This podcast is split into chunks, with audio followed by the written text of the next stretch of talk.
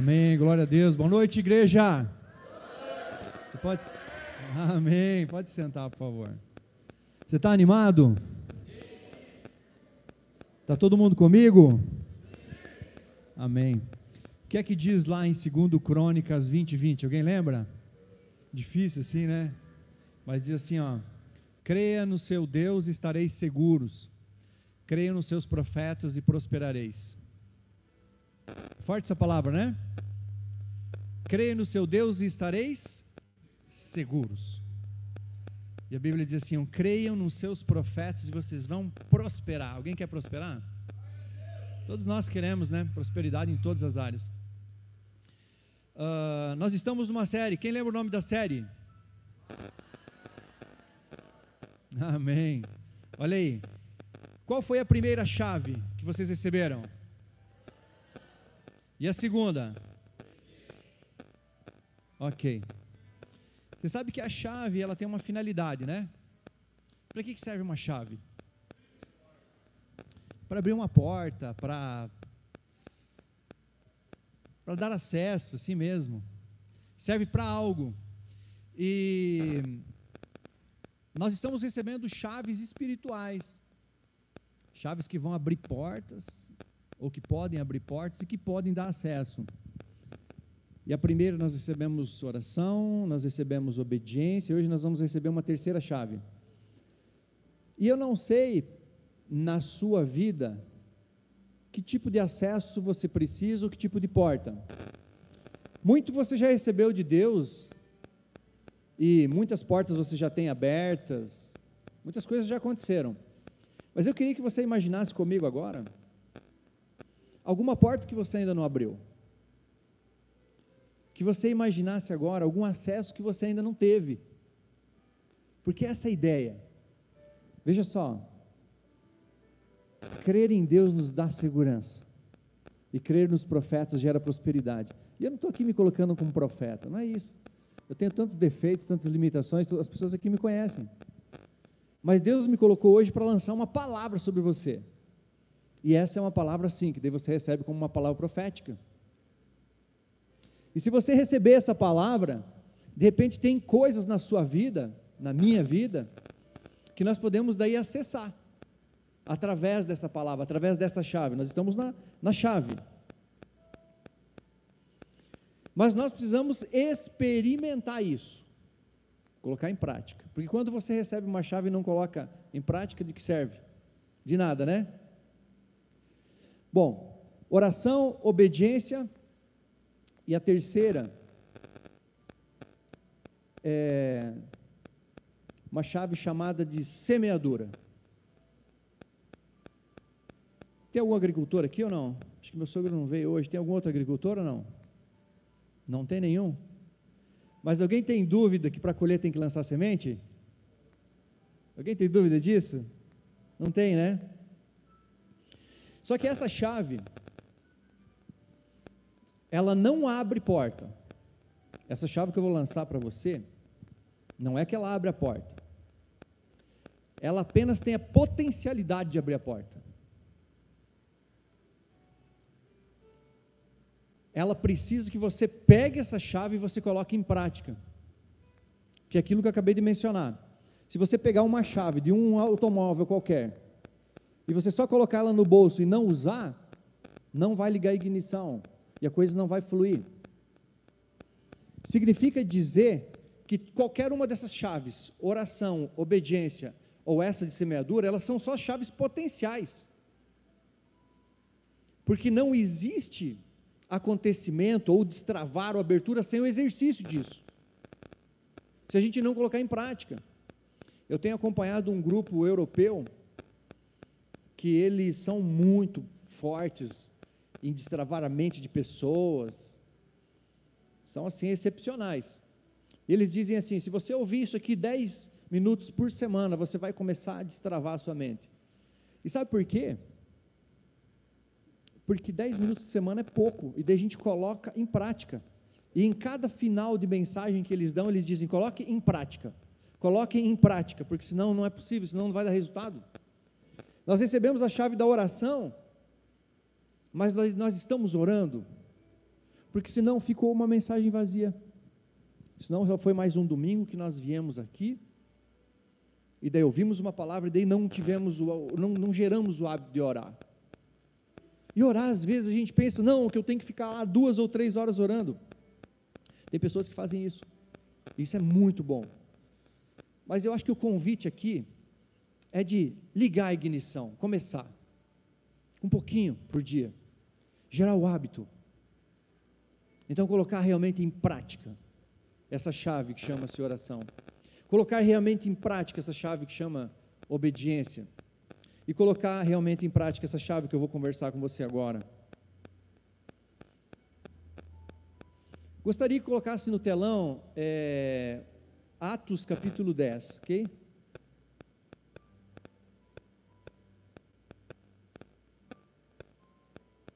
Do 10, 1 ao 6 a gente vai ler.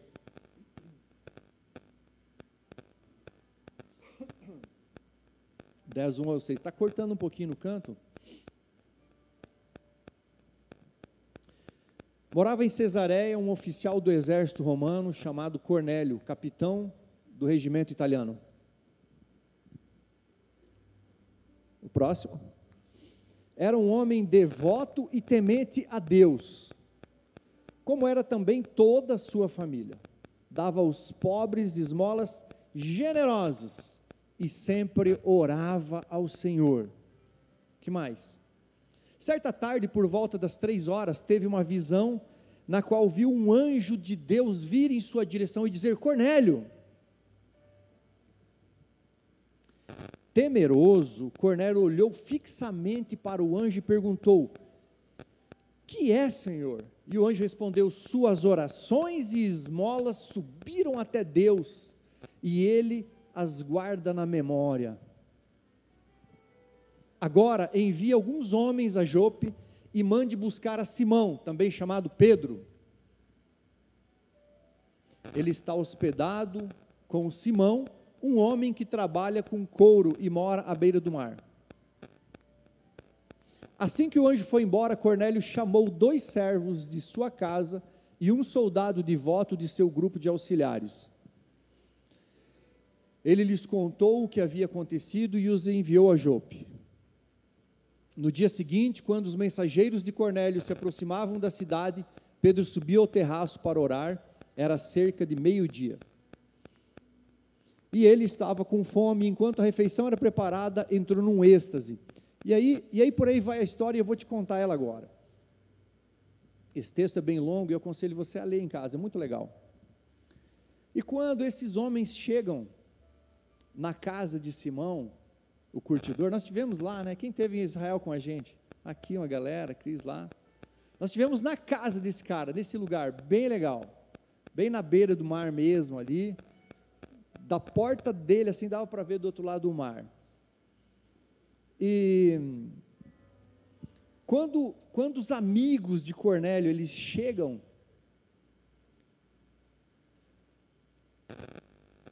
recebe uma visão Pedro. Pedro estava lá em cima orando, no terraço. E aí Pedro ouve uma voz de Deus que falou diversas coisas é, simbólicas para ele, em que desce como se fosse um lençol do céu com vários animais dentro. E aí Deus fala para ele: Pedro, mata e come. Ele falou: Não, Senhor, jamais eu comeria algo imundo ou impuro. E aí, quatro vezes aconteceu isso. E aí, no final das contas, os homens chegam e esse mesmo Deus fala para Pedro: Pedro, desce lá, chegaram alguns homens te procurando e eu quero que você acompanhe eles, porque eu tenho algo a fazer por teu intermédio. Quando Pedro desce, esses homens são recepcionados, e aí conversam, e eles dizem o porquê chegaram ali, falam um pouquinho da história de Cornélio, o que Deus tinha feito na vida de Cornélio. E aí, no outro dia, então Pedro vai com eles até a cidade de Cornélio. Chegando lá, Cornélio tinha reunido uma turma de amigos, de familiares, receberam a Pedro, e ali se desenrola a história mais incrível, talvez, dos Atos dos Apóstolos, que é a entrega do Evangelho para os gentios. Ou seja, para mim e para você. Sabe por quê? Porque esse evangelho ele veio para ser pregado para os judeus. A salvação teria vindo para os judeus, em tese, né? Pensava, essa salvação veio para os judeus. E naquele momento, quando Pedro começa a falar aqueles homens e mulheres, aqueles gentios, por quê? Quem não era judeu era gentil. Então, quem são os gentios? Todos os que não são judeus. Então, os brasileiros, os paraguaios, os argentinos, todos nós somos gentios, porque não somos judeus. E daí a palavra vem para os judeus. E aí, a partir daquele momento, Pedro estava falando uma mensagem poderosa, contando a história dos profetas e dizendo que Jesus era aquele homem que foi prometido e ele era o Messias, e que tudo isso estava no relato dos profetas. E enquanto ele falava, a palavra diz que veio sobre eles o Espírito Santo e tocou todos aqueles homens, indistintamente. Daí Pedro diz assim: Agora eu entendi que Deus não faz acepção de pessoas, Deus não faz distinção de pessoas, diz esse é isso, esse é aquilo, não, esse é judeu, esse é gentil, não. Ele diz assim: Deus quer e se agrada de todos aqueles que se agradam de Deus e lhe obedecem. Significa que dentro dessa igreja, dentro de qualquer igreja do mundo inteiro, há homens e mulheres salvos que obedecem a Deus, que agradam o coração dele, e que essa salvação veio para esses homens e mulheres. Só que isso então acontece a partir daquele momento. Então, eu estou mostrando para vocês a grandiosidade desse texto. E a partir desse momento, o evangelho ele é espalhado para todas as nações. E chegou, sabe onde? Chegou na minha vida há uns quase 20 anos atrás. Chegou na tua vida, chegou em Foz do Iguaçu. Você lembra quando você recebeu Jesus Cristo?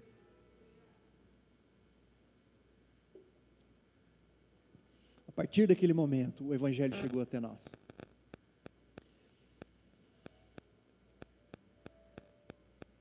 E eu queria analisar com você hoje por que o Evangelho veio até nós através desse ato de Cornélio, através dessa situação. Vocês perceberam quantas coisas lindas Deus fez na vida de Cornélio, na família dele, através dele? Esse texto é impressionante. E o Evangelho chega ao mundo através de uma ação desse homem, mas o que ele fez de tão relevante, ou por que Deus escolheu ele? Por que aconteceu naquele momento? Sempre tem uma razão de ser. E eu separei algumas características de Cornélio que, que eu queria analisar com você agora. Quem lembra do texto? Falava que Cornélio era um homem piedoso, vocês lembram disso? Piedoso, dava esmolas, a primeira característica que se mostra é que ele era piedoso. E o que é uma pessoa piedosa? Você sabe me dizer não?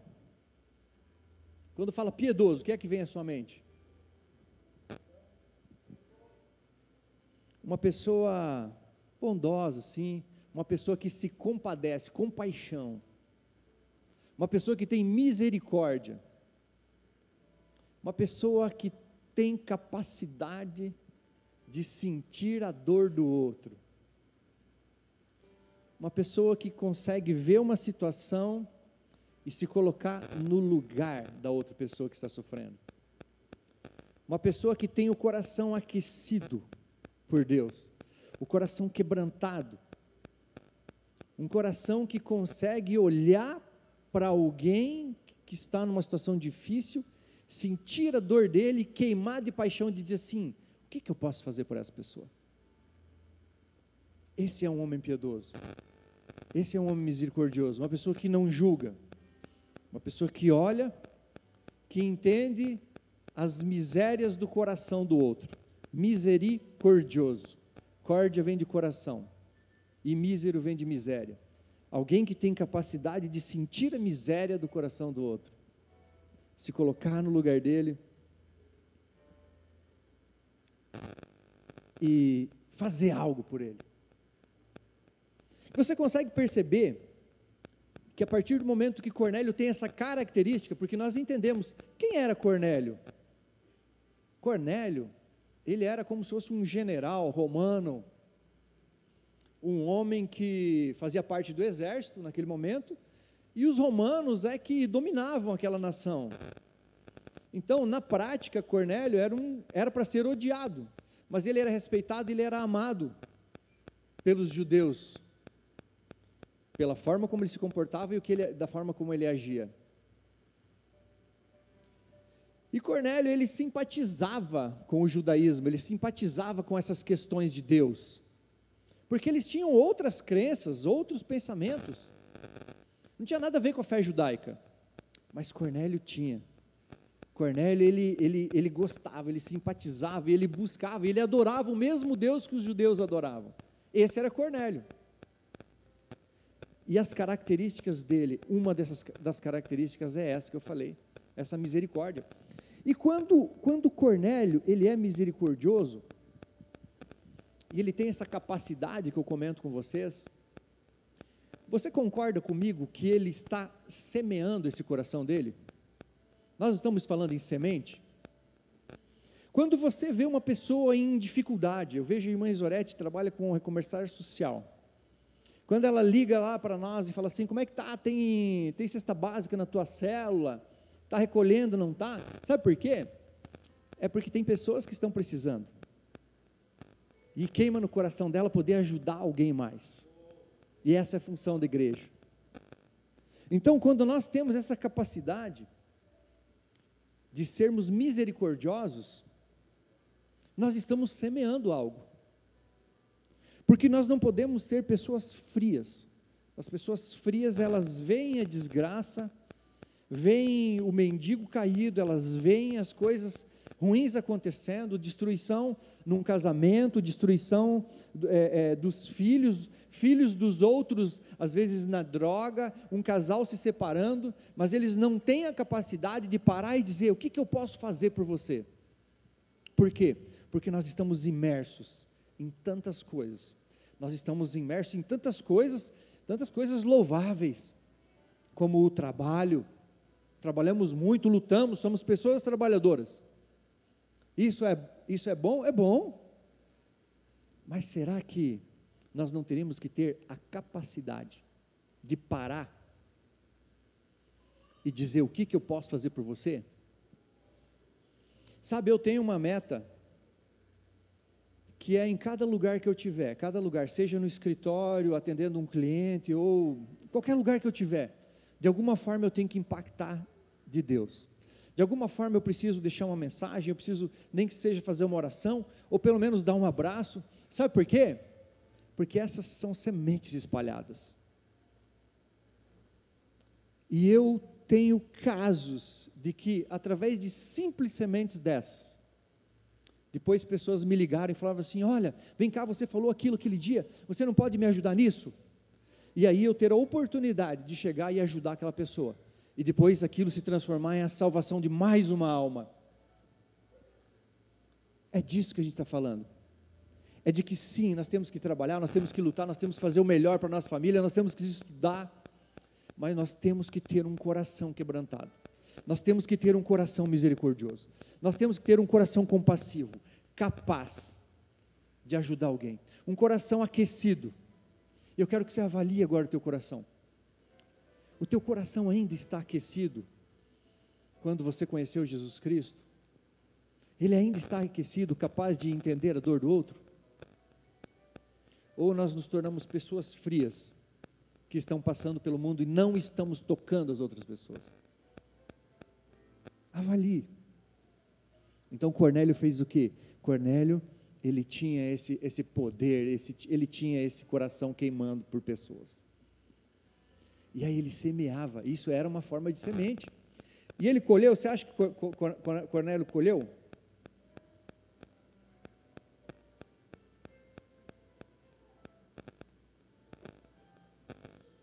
Quando você imagina que tinha milhares de judeus, que eram os detentores de toda a fé que nós cremos hoje, eles tinham as leis, eles amavam a Deus e eles adoravam a Deus, e eles tinham seus ritos e seus cultos.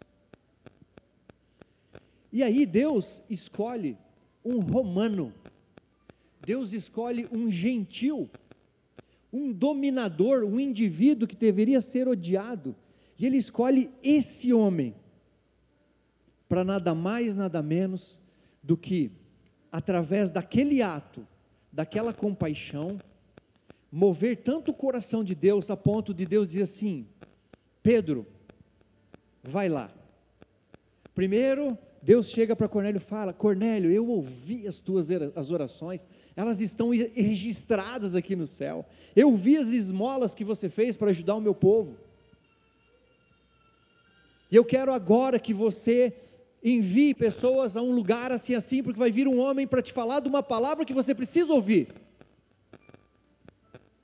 E aí Cornélio colhe a salvação dele, a salvação da família inteira, a salvação dos amigos que ele havia reunido. E a partir daquele momento vem o Espírito Santo sobre os não-judeus e cai uma ficha sobre todos aqueles homens de Deus dizendo: não, a salvação não veio só para os judeus, veio para todos os homens que amam a esse Deus poderoso. É isso que Cornélio colheu. Será que ele colheu pouco? Ele colheu muito. Deus teve misericórdia de dizer: Filho, é você que eu estou escolhendo. Vocês conseguem compreender o nível de misericórdia que Deus teve dele? De ele ser o primeiro gentil a experimentar a graça de Jesus Cristo, a salvação.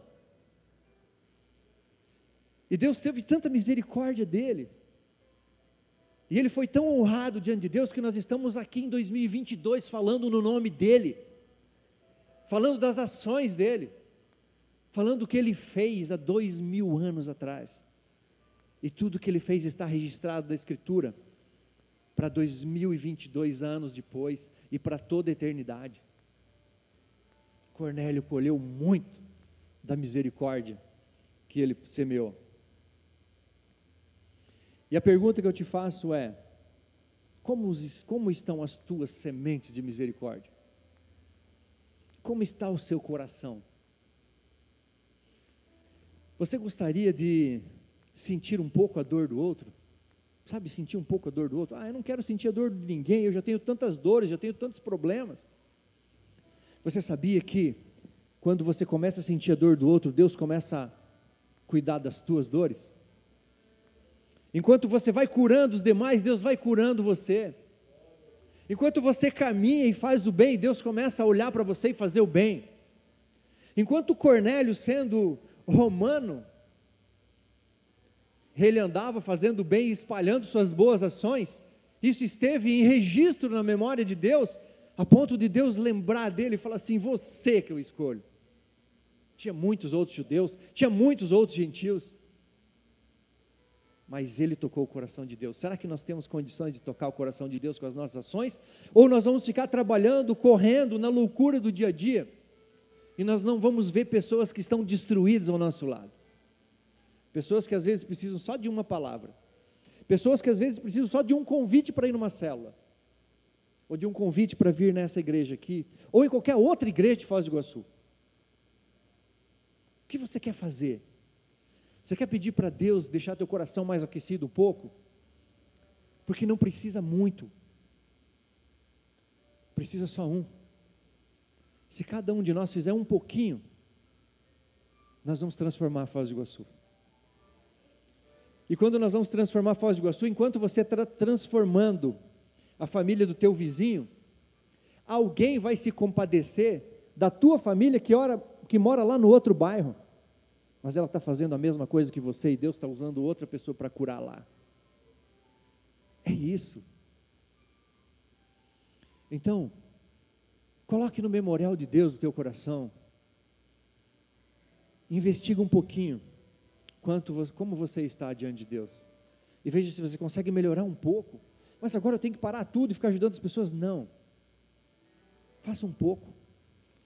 Quando alguém entrar lá na tua loja, Neto, Venda todas as bicicletas que você puder, porque esse é o teu negócio e é muito bom o teu negócio.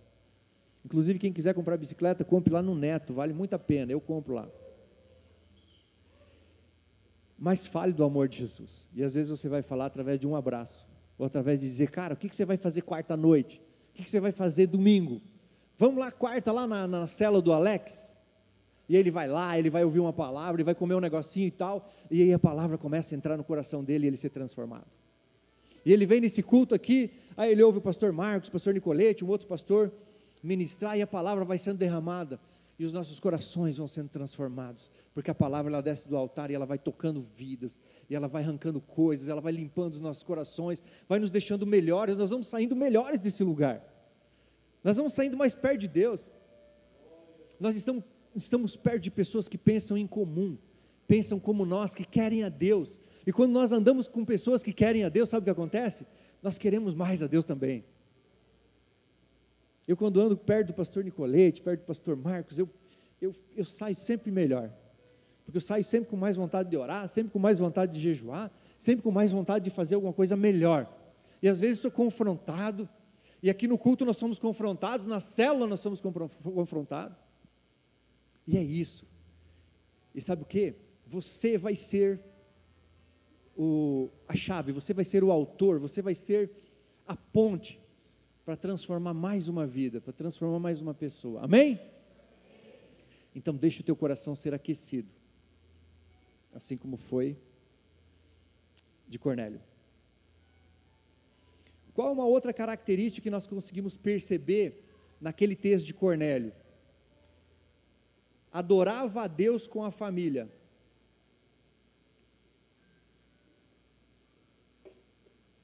A Bíblia diz que Cornélio ele era constante nas orações dele. Ele orava, ele era um homem que orava. Mas o ponto que eu quero ressaltar é que, veja só, quando o anjo chega lá na casa dele e fala: Cornélio, eu tenho algo para você, porque veja, o anjo chegou como Deus, enviado de Deus, ou seja, ele sabia que tinha uma mensagem de Deus que ele iria receber. O que é que ele fez?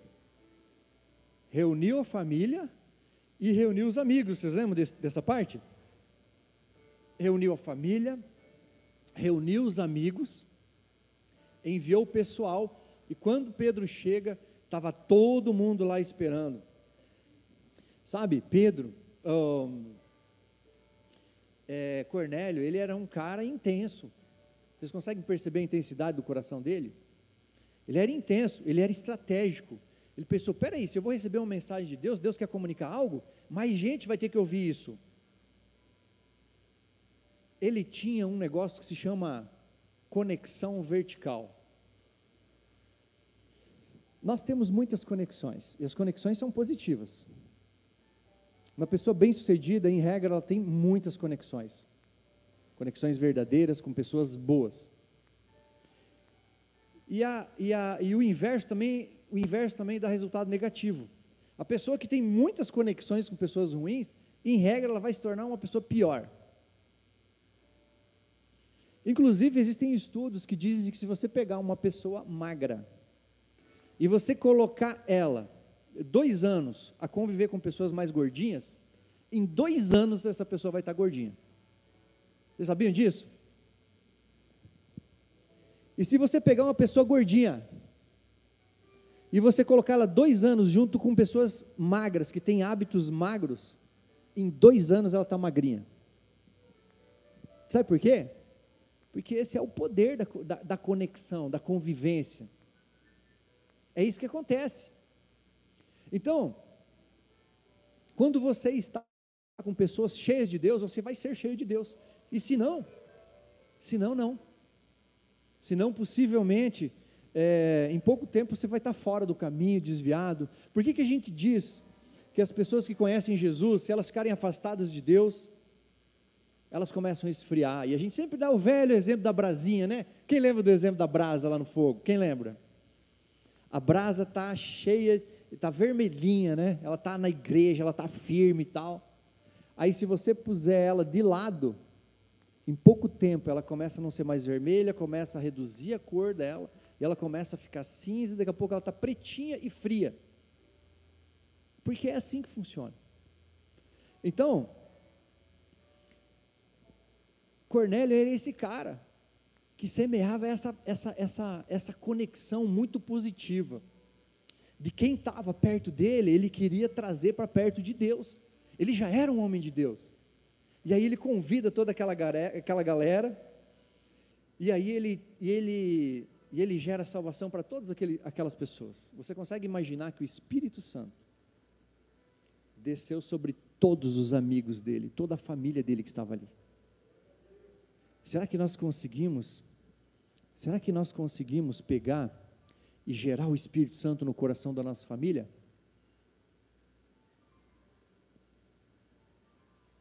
Quanto você está disposto a pagar em termos de esforço e sacrifício para gerar o Espírito Santo no coração da tua família?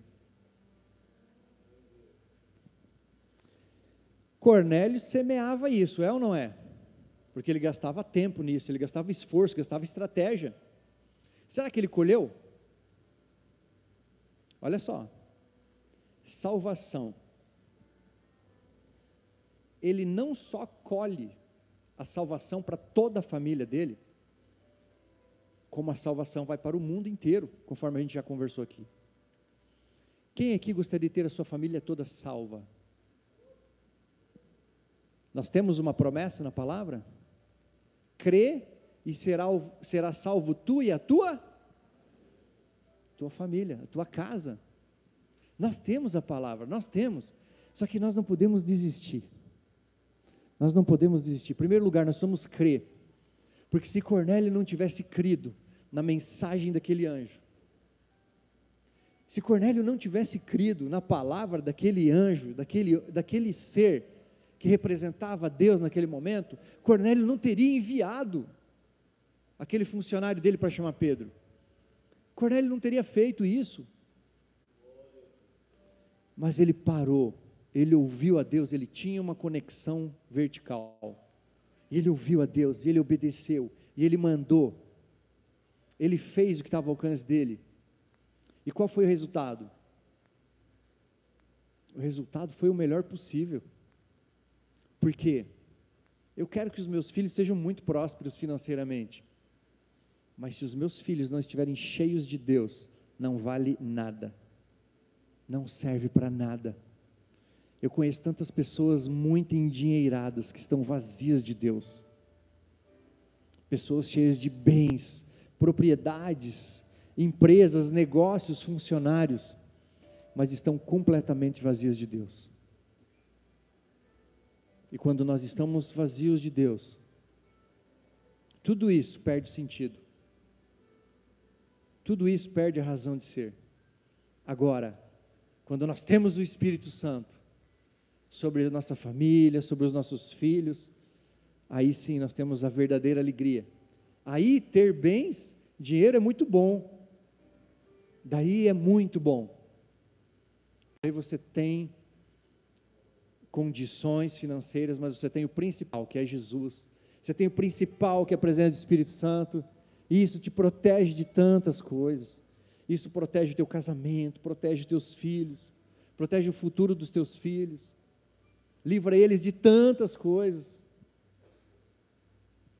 E Cornélio, ele colhe, ele colhe poderosamente, ele colhe a descida do Espírito Santo sobre a vida dos amigos e da família dele, assim como havia acontecido no Pentecostes sobre os judeus. Lembram do texto de Pentecostes? Quando estavam aqueles homens, aqueles judeus, aqueles homens reunidos orando, que Jesus havia prometido, e aí desce o Espírito Santo, eles começam a falar em novas línguas, e são cheios de Deus. Essa mesma coisa, Cornélio colhe na família dele uma família de não-judeus. Então avalie, avalie quanto você pode, quanto você pode se esforçar, é, quanto você pode se empenhar para que a tua família e os teus amigos recebam aquilo que Deus tem a comunicar a eles. Quantas células nós temos aqui em Foz, na igreja? Muitas, várias, várias células. Naturalmente a minha é melhor, né? Todo mundo concorda? Ah, o Márcio não concordou. Pessoal, a minha célula é top. Garanto para vocês. Tem umas outras aí boas também. Mas a minha, ó. Tô brincando. As células são incríveis. As células são maravilhosas. E pessoas que nunca colocariam o pé em uma igreja, elas vão na célula. Porque elas recebem um convite de um amigo, né? elas recebem um convite de um familiar, ó, oh, vamos para a célula, é, a gente faz uma janta lá e tal. E a pessoa ouve a palavra. Eu quero desafiar você a você pensar em pessoas que você gostaria de convidar para ir para a sua célula. Ou pessoas que você gostaria de convidar para vir aqui no culto. Sabe por quê? Eu tenho certeza que existe um familiar teu precisando ouvir de Jesus. E eu tenho certeza absoluta que a única pessoa que pode transformar a vida desse familiar aí é Jesus. E eu tenho certeza mais absoluta ainda que você tem esse Jesus que você pode comunicar para ele. Você tem o caminho, você tem a direção, você tem as ferramentas. É só você parar um tempo, assim como o Cornélio fez, dizer: Cara, ó, é o seguinte, tem um negócio de Deus acontecendo. Veio um anjo aqui, falou tal coisa, e agora eu estou mandando chamar um tal de Pedro lá, e ele vai vir e vai falar algo poderoso de Deus aqui. Deus você vai falar em outras palavras: Ó, o negócio é o seguinte, quarta-feira você não arruma nada, cara, tem um negócio importantíssimo para a gente fazer juntos. Nós vamos num lugar onde vai se conectar com pessoas, a gente vai conversar, vai rir, vai brincar, e vai ouvir uma palavra de Deus, e você vai ver o que Deus vai fazer na sua vida. Você vai falar assim para Ele, empolgado. Amém? E daí você vai dizer, e domingo, olha só, faz o teu churrasco mais cedo, depois come ao meio-dia, tá? Porque tem gente que faz churrasco três, quatro da tarde, gente, não dá. Uma vez eu convidei um cara para comer um churrasco na minha casa, resolvi fazer uma costela. E aí eu acordei bem cedo, né? Já tinha comprado a costela no dia anterior, fiz um fogo top, coloquei a costela cedo. E aquela costela foi. Quando deu meio-dia, a costela estava pronta. Por quê? Porque você come meio-dia, né? Cara, e o cara não vinha. E não vinha. E não vinha. Quando, e aí eu peguei e comi. Peguei e comi. E fiquei por ali, né? E aí eu desesperado de sono, sabe aquela preguiça pós, pós almoço? Desesperado de sono, tinha culto à noite. Quando chegou umas três e meia, quatro horas da tarde, aquele cara chegou para comer costela. E aí eu com sangue no olho, com um sapo, com as unhas de fora, assim, descendo na minha garganta, eu fiquei fazendo sala para aquele cara. E ele comeu aquela costela. E vocês sabem quantas vezes mais eu convidei aquele cara para ir na minha casa? Nunca mais. Sabe por quê?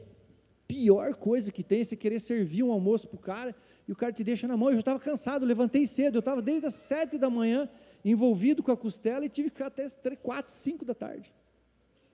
Daí atrapalha culto, atrapalha tudo. Então, eu quero te dizer assim, ó, faça a tua costela e meio-dia você sirva ela coma bem. Antes disso, você vai fazendo um belisco ali, que nem diz o Catarina, né? Vai comendo um negocinho, tomando uma coisinha. E aí, quando é às 13 horas, você já vai dar aquela cochilada, porque você sabe que a noite, ah, a noite é curta, né? À noite você vai ter um culto poderoso. Você vai encontrar o Rei dos Reis. Uh! Isso aí, pode aplaudir mesmo.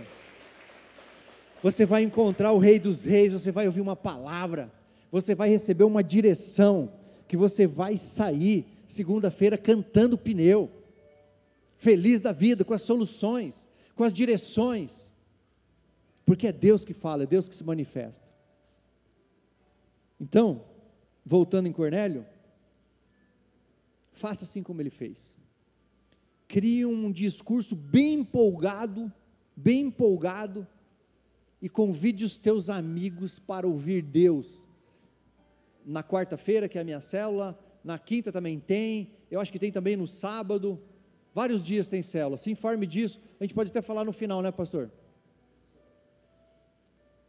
e leve a tua família para receber esse Espírito Santo, para receber esse Jesus que pode transformar a vida e a eternidade e a família e gerar por todas as próximas gerações, gerações de bênção e vitória.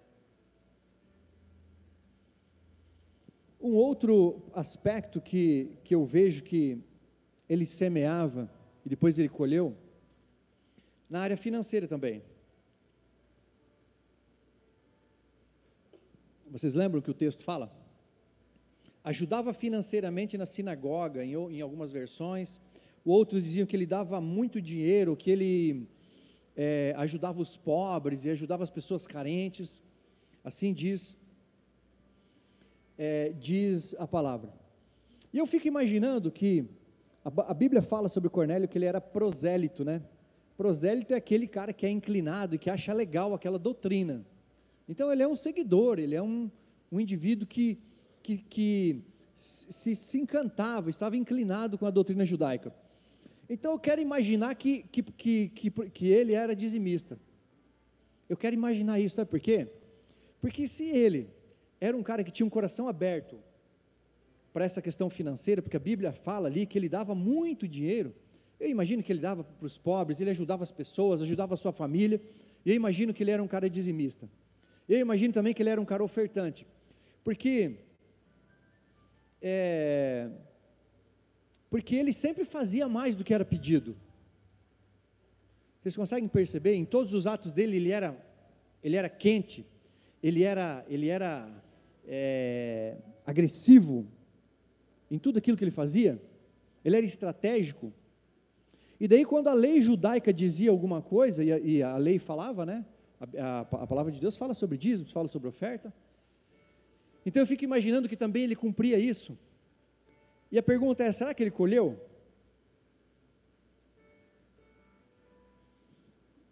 Sim, ele colheu. Eu garanto que ele colheu, sabe por quê? Porque quem dá muito é só quem tem muito, não é verdade? Se ele não tivesse condições, ele não ia poder fazer isso, ele não podia ajudar os pobres. Então, significa que ele era um homem próspero mostra claramente aqui na palavra que ele era um homem próspero. Na mesma medida que ele tinha intensidade em servir a Deus e intensidade em, em, em coração aberto para o reino na questão financeira, ele também colhia muito. Ele tinha funcionários, ele tinha empregados, ele tinha todo um, um, várias pessoas aí a serviço dele. E só era possível manter isso se tivesse condições financeiras. E a pergunta que eu quero fazer para você: Você é fiel a Deus nisso ou não? Porque a gente estava aqui falando, né, sobre misericórdia. A gente estava falando sobre o que mais a gente falou? Quem lembra? Você já esqueceu? Hã? E nós estamos falando agora sobre fidelidade na área financeira. E às vezes, às vezes alguém pode dizer assim, pô, estou fechando aqui meu coração porque não quero ouvir falar sobre dinheiro na igreja. Vou falar uma coisa para você. Essa mesma Bíblia que fala da misericórdia, ela fala também sobre as questões financeiras. E às vezes nós fechamos o nosso coração. E às vezes nós vivemos a vida toda numa dificuldade financeira. Sabe aquela pessoa, não sei se você já passou por isso, que não consegue romper nessa área. Eu sou cheio de Deus, eu vou na igreja e tal, mas eu não consigo romper financeiramente, eu não consigo avançar, eu não consigo ser uma pessoa próspera nessa área. E às vezes a pessoa passou dentro da igreja ou mesmo fora dela a vida toda, sem romper e sem cumprir aquilo que a Bíblia diz. É a pergunta que eu te faço: por que você não crê no que eu estou te falando? Por que você não crê nisso que a Bíblia está falando? Sabe o que? Se em toda a tua trajetória. Você viveu de uma forma e você teve esse resultado que você está agora, que às vezes não é aquilo que você quer viver, a menos que você diga, não, é isso que eu quero viver, eu já estou super bem, eu não quero mais nada que isso. Agora, se você não está vivendo o teu melhor nessa área financeira, e você não está sendo fiel a Deus, Seja fiel a Deus, experimente fazer algo diferente. Sabe, eu lembro um dia que eu estava num culto, E o cara não fez uma fala igual eu estou falando aqui. Porque você sabe o que eu estou fazendo aqui nesse momento? Eu estou tentando convencer você a você ser um dizimista e um ofertante grato e abundante. E você sabe por que eu estou querendo fazer isso? Para que você seja próspero, para que a igreja seja próspera, para que esse evangelho consiga ir para mais pessoas. Mas quando eu, quando falaram para mim disso, ninguém falou aqui, explicou o que eu estou explicando. Não. Chegou um pastorzão lá, frio, leu um texto de Malaquias lá e saiu. Frio, não falou mais nada. Só que o Espírito Santo me queimou tanto o coração, me queimou tanto o coração, eu entendi aquela palavra. Eu falei, Deus, ele leu um texto de Malaquias, que dizia assim: que nós podemos fazer prova de Deus, faça prova de mim. Deus, Deus falava lá, Malaquias 3, 8 ao 10, quem tiver curiosidade, depois leia esse texto, leia mesmo se você quiser ser próspero. Mas daí ele leu esse texto, e daí Deus falava assim: e faça prova de mim. Se eu não abrirei os céus e derramarei sobre vós bênção sem medida, muito mais do que você pode guardar ou do que seja a tua necessidade. Ah, aquilo queimou meu coração. Eu falei, eu, eu sou um miserável. Na minha cabeça ali, eu falava, um ser como eu posso fazer prova de Deus? Como eu, eu, um ser humano, diante do Deus Todo-Poderoso que criou os céus e a terra? Eu não conhecia Jesus, mas eu sabia que tinha um Deus. Nunca tinha sido tocado por Jesus ainda, mas eu sabia que tinha um Deus.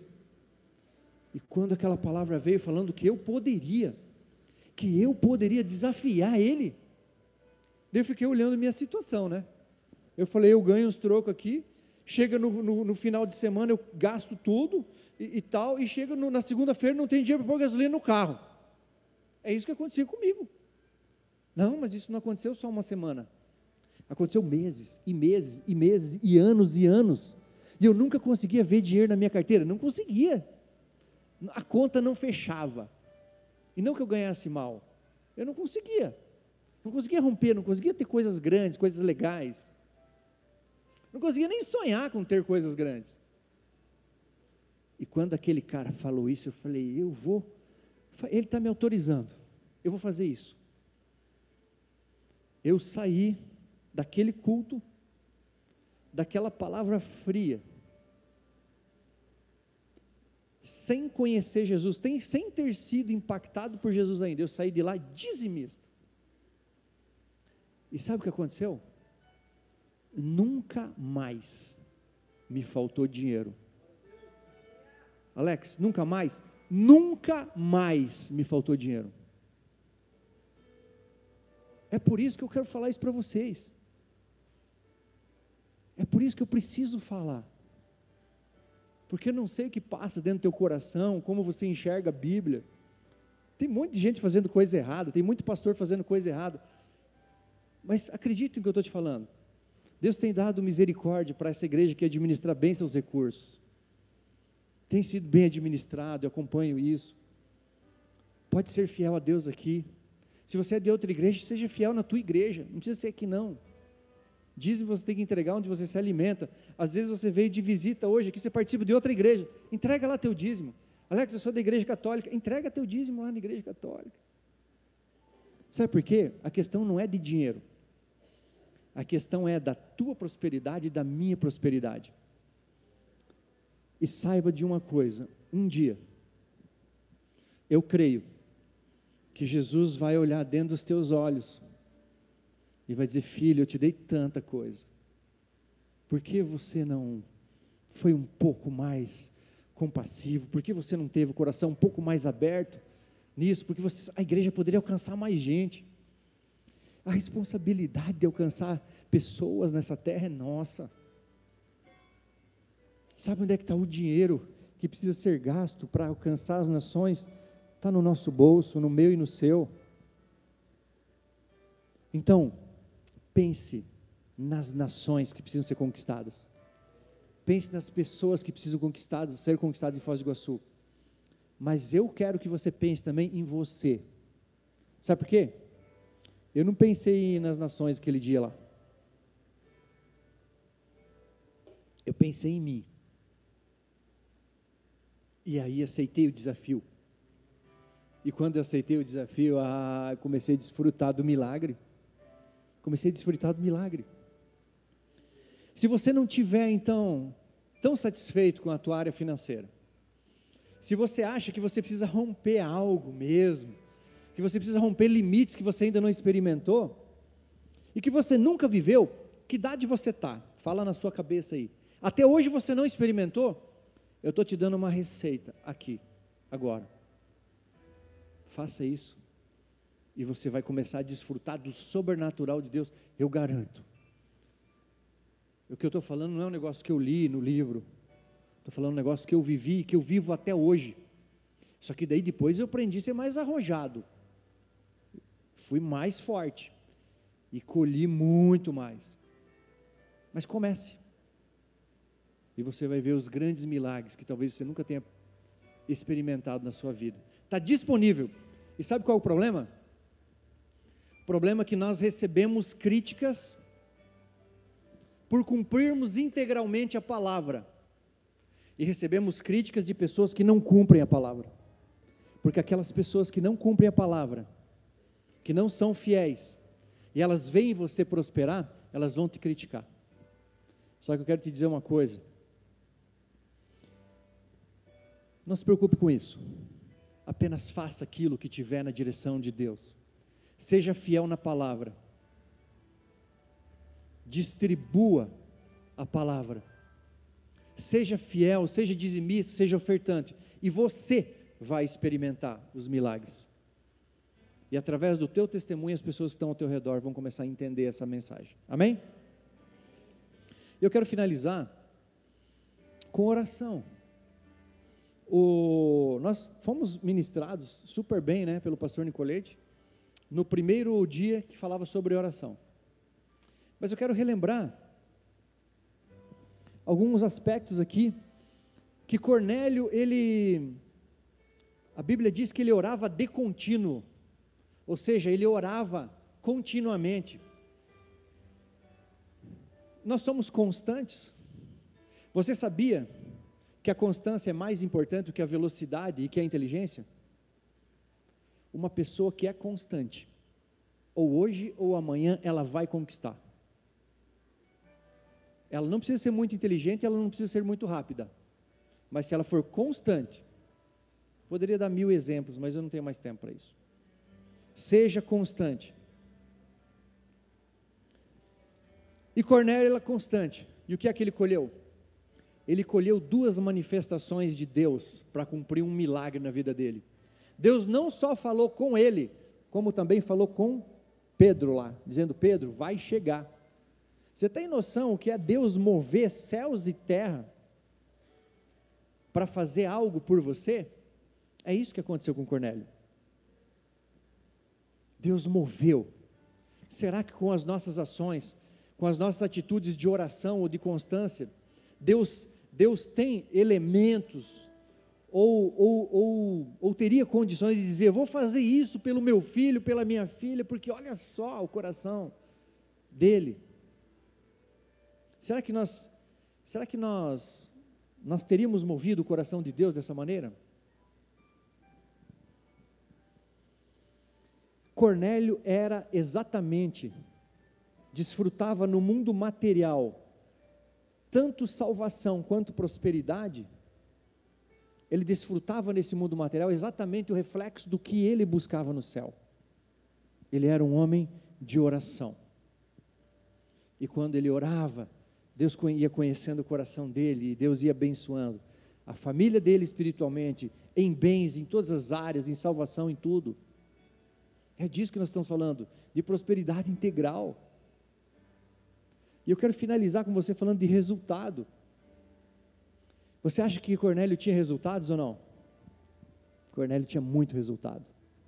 Muito resultado. Avalie agora os teus resultados em qualquer área da vida, disso que nós falamos hoje. Avalie os teus resultados. E você sabe o que é o resultado? Resultado é aquilo que é a verdade a nosso respeito. Você pode não conhecer a pessoa. Se você olhar os resultados dela, você sabe o que tem para trás na vida. Então avalie os teus resultados. Gente, vocês entenderam como é poderoso o resultado? Qualquer pessoa que vier com você com muito discurso, ela pode vir com o discurso mais sedutor do mundo. Se ela não tiver resultado, aquilo ali se chama papo furado. Então avalie os resultados. Se a pessoa for muito espiritual, se ela for muito de Deus, só que ela não tiver resultados espirituais, aquilo ali é papo furado. E a mesma coisa se replica na área é, familiar, na área financeira, em todas as áreas. Então nós temos a oportunidade de avaliar os nossos resultados hoje. Avalie os teus resultados e o que é que você quer mudar nos teus resultados. Só que resultado não é possível mudar. O que é possível mudar, sabe o que é? São as novas sementes que você vai lançar na terra para gerar novos resultados. E esses novos resultados, eles vão retirar os resultados anteriores. Porque esses que estão, já estão. Eles são imutáveis. Mas nós podemos sim obter novos resultados. Só temos que mudar as nossas sementes. E é por isso que eu estou falando até agora para você de sementes.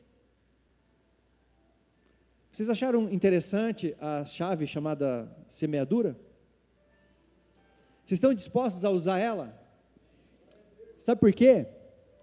Se você não usar, não vai virar nada. Se você não usar, a única vantagem que você vai ter hoje é dizer assim: fui no culto, Tive lá, cumpri a minha religião, cumpri a minha função de domingo para o culto. Só que não muda nada. Agora, se você decidir usar isso aí, essa chave, nesses quatro aspectos, você vai começar a ver transformações. Começar, tem que começar. E quando você começar, você vai começar a ver novos resultados, coisas poderosas, experimentando o sobrenatural. Amém? Coloque-se de pé, querido.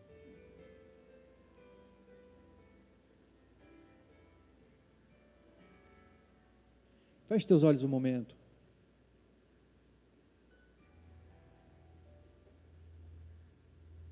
Comece a avaliar. Vamos fazer uma breve avaliação. Comece a avaliar o teu coração agora. Se ele ainda está aquecido para Deus. Comece a avaliar se você ainda ama aquele Deus que tirou você um mar de lama ele te salvou quando você não merecia. Comece a verificar se você tem adorado a Deus. Comece a verificar se você é uma pessoa que tem um coração aberto para semear. Comece a verificar. Comece a verificar se você é uma pessoa que ainda está orando, que ainda está buscando a tua conexão vertical com Deus. Comece a analisar os teus resultados. Comece a analisar os teus resultados. Você deseja mudar? Tem algo que você deseja mudar? Eu não vou pedir para você vir aqui para frente, mas eu queria que você viesse para frente no teu coração. Ore, ore agora a Deus. Vai fazendo a tua oração. Vai identificando as, pessoas, as coisas que você precisa mudar vai identificando o que você precisa mudar, de tudo aquilo que o Espírito Santo comunicou no teu coração. Vai identificando, sabe, tem uma chave na tua mão. Creia no Senhor Deus, estareis seguros, creia nos seus profetas e prosperareis. Talvez você diga, Alex, até hoje eu não rompi financeiramente, e hoje é teu dia. Talvez você diga, meu coração está frio, eu, eu conheci Jesus lá, hoje eu olho para as pessoas, eu não tenho mais eu não tenho mais é, ânimo, não ajudo mais, eu estou focado tanto no trabalho. Revisa isso, revisa isso. Entenda que você tem uma família para conquistar, que você pode ser um grande adorador. Eu parei de orar, eu parei de orar, agora não oro mais.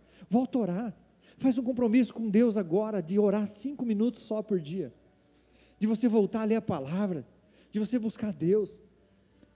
Fala com Deus, se você se você precisa de uma mudança na tua área financeira, fala com ele e diz que você vai virar essa chave na tua vida.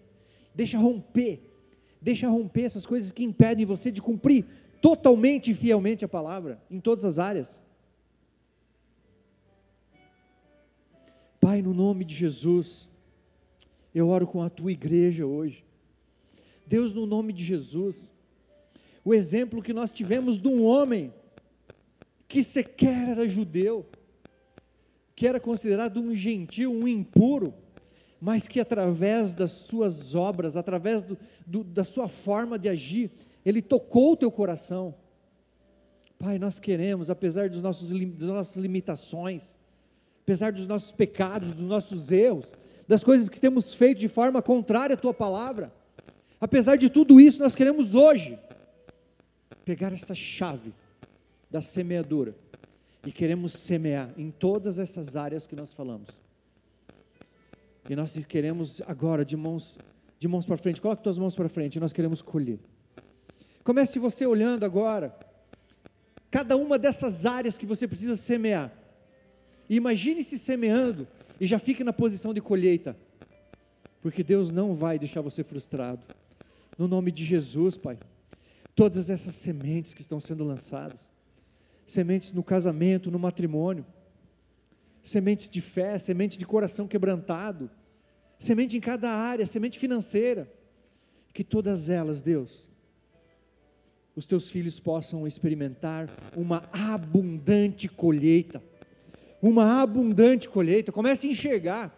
Comece a enxergar vindo para as tuas mãos os milagres, as coisas que você não conseguia, que não experimentar, aquilo que você não conseguia romper, começa a se ver rompendo, começa a se mover, começa a se, se ver uma pessoa constante, uma pessoa fiel, começa a se, se ver em alta velocidade nas coisas que agradam a Deus. Comece a enxergar a tua família salva. Comece a se ver próspero financeiramente. Comece a te ver com riquezas. Comece a se enxergar com riquezas. Com aquilo que você sonha. Deus, essa é a nossa oração, Pai. Em nome de Jesus. Amém. Amém? Você pode aplaudir o Senhor Jesus? Glória a Deus. Você senta mais um minuto.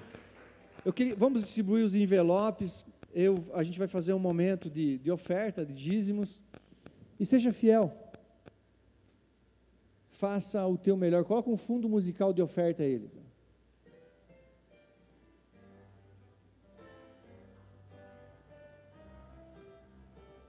Olha aí.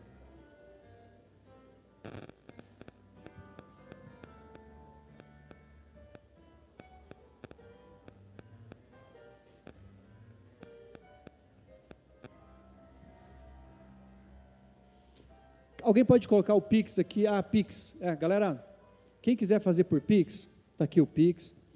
Tem, alguém tem o, a máquina de cartão de crédito lá atrás? Se tiver, traz para cá, se alguém quiser utilizar. Entenda isso como uma oportunidade na sua vida. Entenda como uma oportunidade, seja fiel. Você que já fez, pode vir para frente. Se você fez por Pix, mesmo assim, traga um envelope.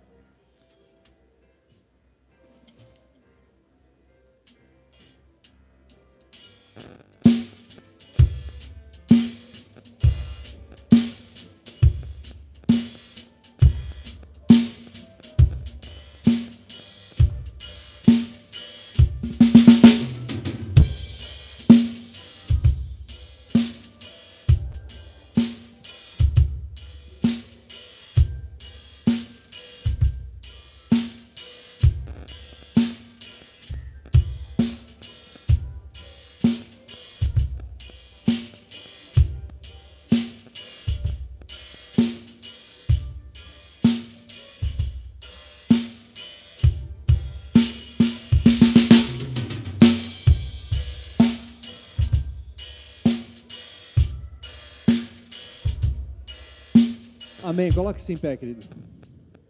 Pastor, tem alguma coisa para falar mais aí? Vai ter? Então, peraí, então vou orar.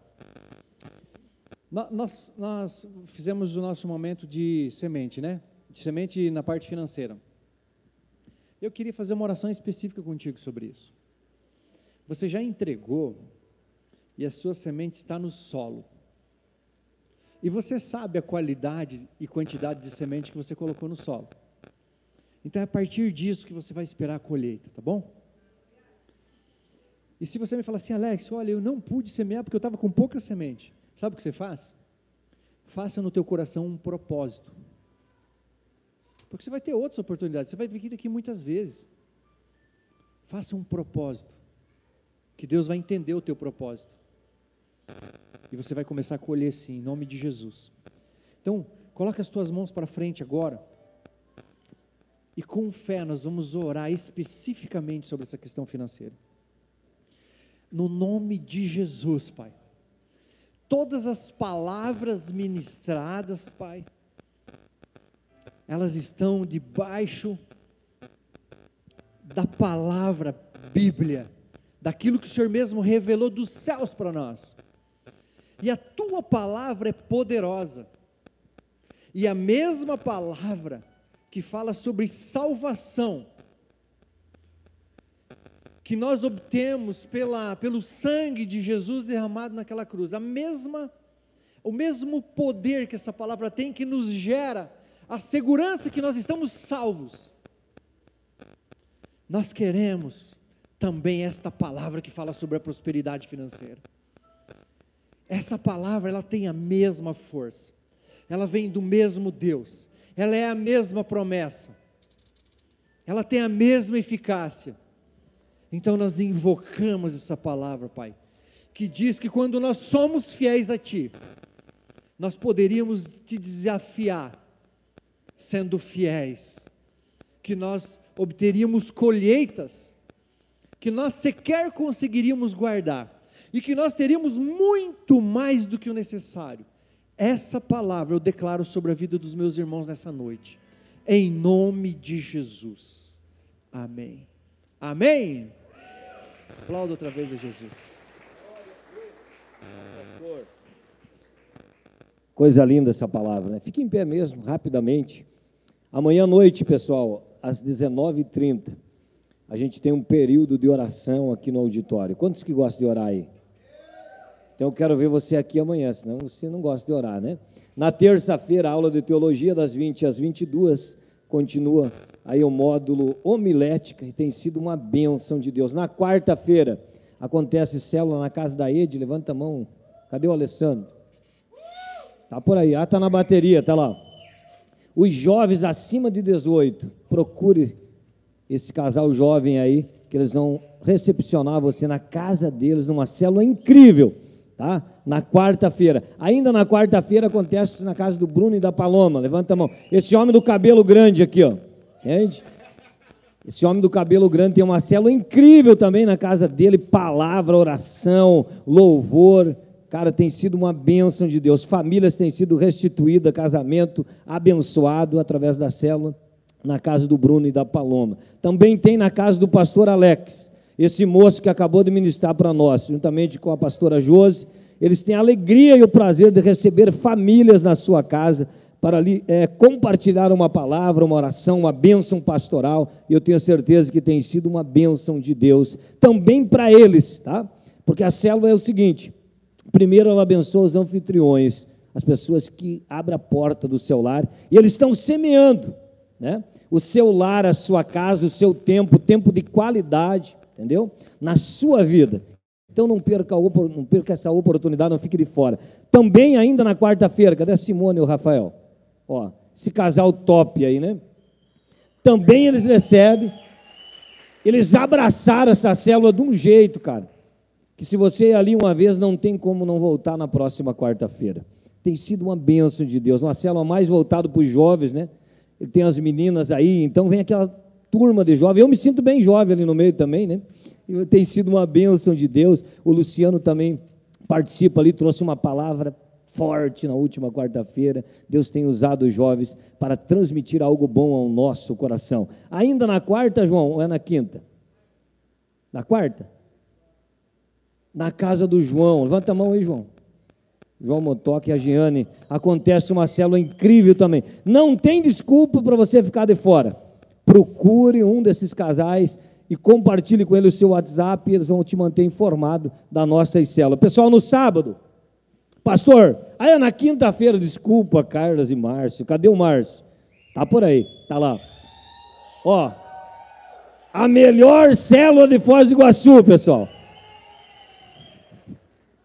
Eu acho que eles compraram o baterista, porque ele fez até um barulho ali, né? Mas é incrível também na quarta-feira, célula para a família. Pastor, eu tenho criança, pode levar junto? Pode levar junto sem nenhum problema, tá bom? E eu quero que você me ajude a orar. A gente precisa abrir uma célula para as crianças abaixo de 12 anos.